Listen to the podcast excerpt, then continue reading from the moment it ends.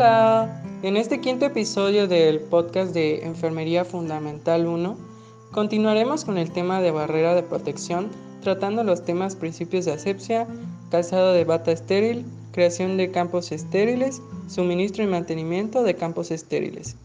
De igual forma, hablaremos del el siguiente tema que lleva por título Prevención y control de la transmisión de microorganismos, en el cual se incluyen medidas de aislamiento hospitalario, manejo de residuos biológicos infecciosos, RPBI, central de equipos y esterilización, es decir, SEIE. El equipo está conformado por Lourdes Gabriela Avan Pech, Alma Satia Cervantes Hernández, Abigail Utrera Hernández, Jessica María Cupul Gómez, Ricardo Manuel Martín Paul, Edwin Francisco Díaz Batún y un servidor Luis David Méndez Rajón. Iniciando con la programación, yo les hablaré sobre los principios de esterilidad. El primero es, todos los objetos que se utilizan en un campo estéril deben ser estériles. El segundo, los objetos estériles se tornan en no estériles cuando entran en contacto con objetos no estériles. El tercero, los artículos estériles que estén fuera del alcance de la vista o por debajo del nivel de la cintura del profesional de enfermería se consideran no estériles. El cuarto, los objetos estériles pueden convertirse en no estériles por la exposición prolongada a los microorganismos transmitidos en el aire.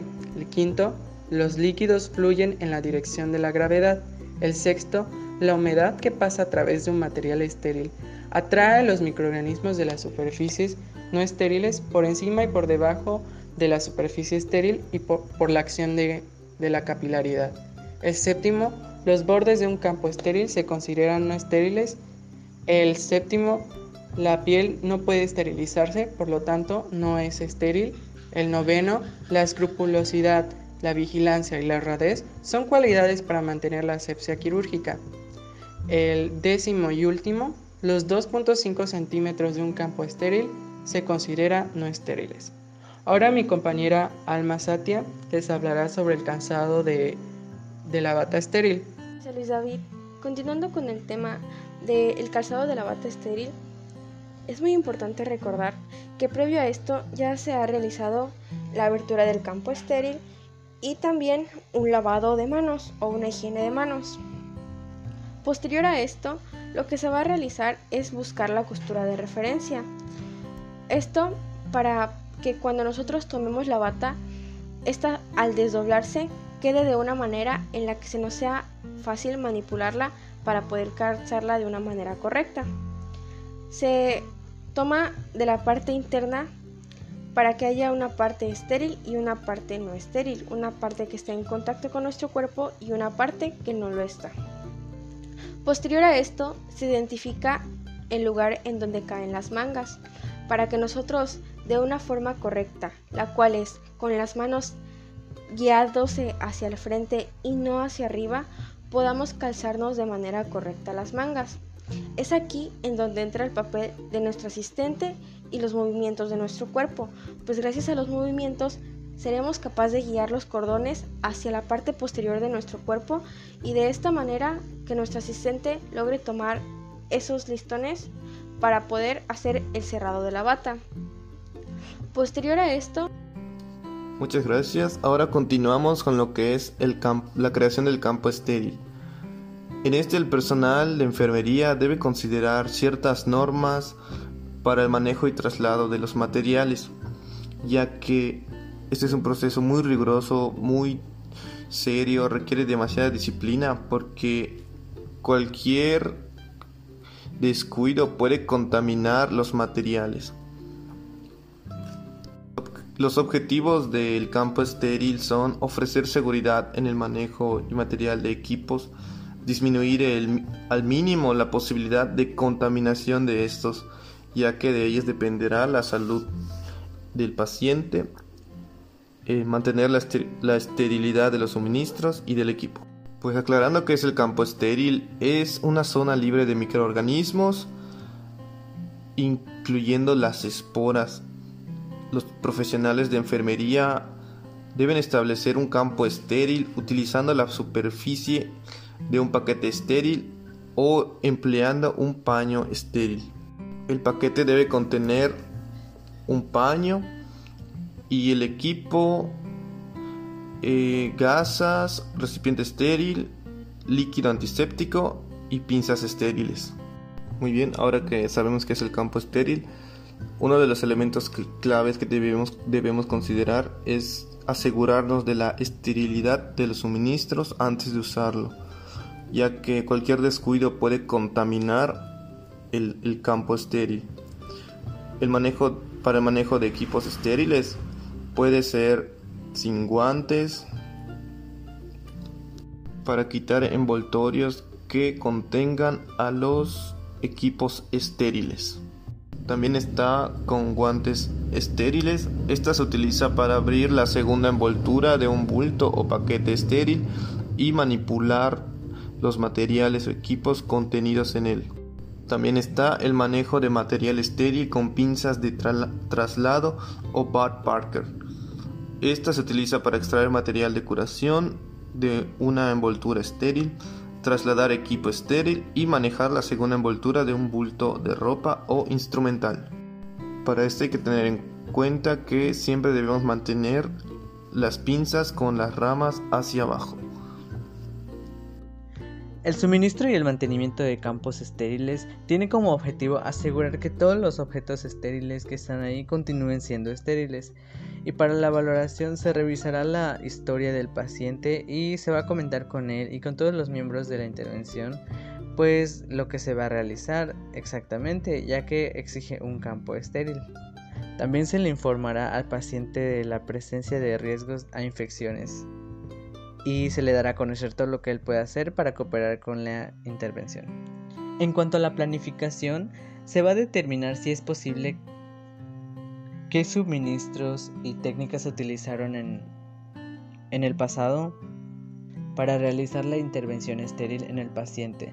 Además, pues también se va a intentar determinar si la intervención se hará en algún momento en el futuro para poder dar las instrucciones adecuadas al paciente y asegurarnos de que se dispone del material completo. Y se programará la intervención pues en un momento donde estén los profesionales de la atención primaria, las necesidades de la intervención y también otras actividades del paciente. Todo eso para poder programar la intervención en un momento adecuado. Para el suministro de un material estéril a un campo debemos abrir el paquete cuidadosamente. Con una mano libre debemos agarrar las esquinas del envoltorio y sujetarlo contra la muñeca de la otra mano. Debemos mantener el material a 15 centímetros del campo estéril, esto con el fin de no contaminar nada en el campo. Y se considera contaminado a los 2 centímetros del borde del campo estéril, por lo que debemos evitar el contacto con este. Ahora bien, para suministrar un líquido a un campo, antes de verter cualquier líquido debemos leer la etiqueta más de tres veces o tres veces es lo ideal, por lo que nos servirá para corroborar que la solución es la correcta y la concentración igual. Debemos limpiar el exterior del frasco con una toalla húmeda para eliminar cualquier tipo de partícula que pudiera estar impregnada y que pudiera caer y contaminar nuestro campo estéril. También debemos mantener el frasco a una altura de 10 a 15 centímetros en lateral del campo estéril. Muy importante limpiar el borde del frasco desechando un poquito de la solución, vertiéndola fuera de, para limpiar el borde del frasco. Ahora ya podemos verter la solución suavemente evitando salpicar adentro del campo. Y por último, si se va a utilizar nuevamente la solución, debemos colocarle la fecha y la hora en la que se abrió. Luego hablaremos sobre las medidas de aislamiento. Se dice que los microorganismos podrían estar ubicados en diferentes partes del ambiente y tal vez nosotros no podamos darnos cuenta de ello. Mm, para ello el personal de enfermería se debe encargar de tener y mantener un entorno limpio para poder promover la salud tanto de ellos como de sus pacientes. Están los tipos de aislamiento, que se manejan por tarjetas y colores. Las precauciones estándar se manejan por tarjetas rojas. Las precauciones de contacto se manejan por tarjetas amarillas. Las precauciones por gotas se manejan por tarjetas verdes, las precauciones aéreas se manejan por tarjetas azul y las, las precauciones para pacientes inmunocomprometidos se manejan en tarjeta gris.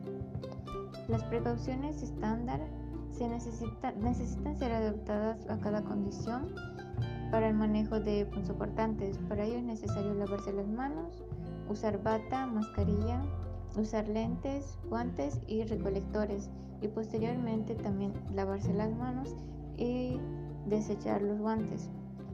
Luego está la precaución por contacto.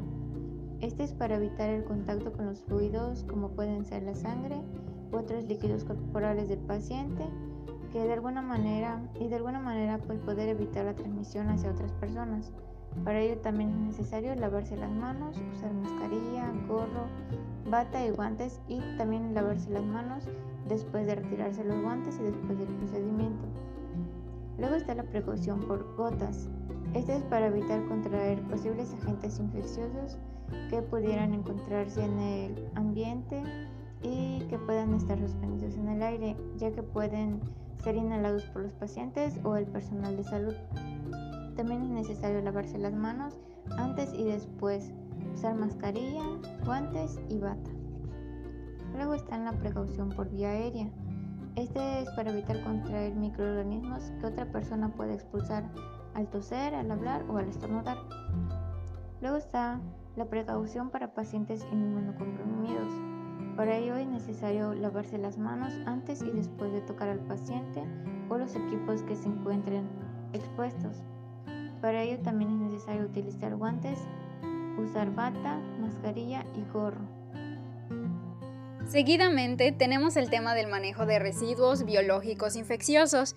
Estos pues hacen referencia a la clasificación de estos objetos que pueden causar daño. También pretende facilitar el cumplimiento de la legislación en materia de salud y de medio ambiente, además de eliminar, reducir y controlar los riesgos en el manejo de estos residuos al personal involucrado, la población y además proteger el medio ambiente. Tenemos eh, que cualquier agente biológico infeccioso es un microorganismo que es capaz de producir enfermedad un residuo biológico infeccioso, también es eh, todo tipo de desecho generado durante los procesos de atención médica que por su contenido y sus componentes pueden causar efectos nocivos en la salud. Dentro de estos tenemos frascos de vacunas, agujas, hojas de bisturí, rastrillos, termómetros, ampolletas, entre otros materiales. La clasificación se divide en cinco grupos. Tenemos el grupo 1 que habla sobre la sangre líquida y sus derivados.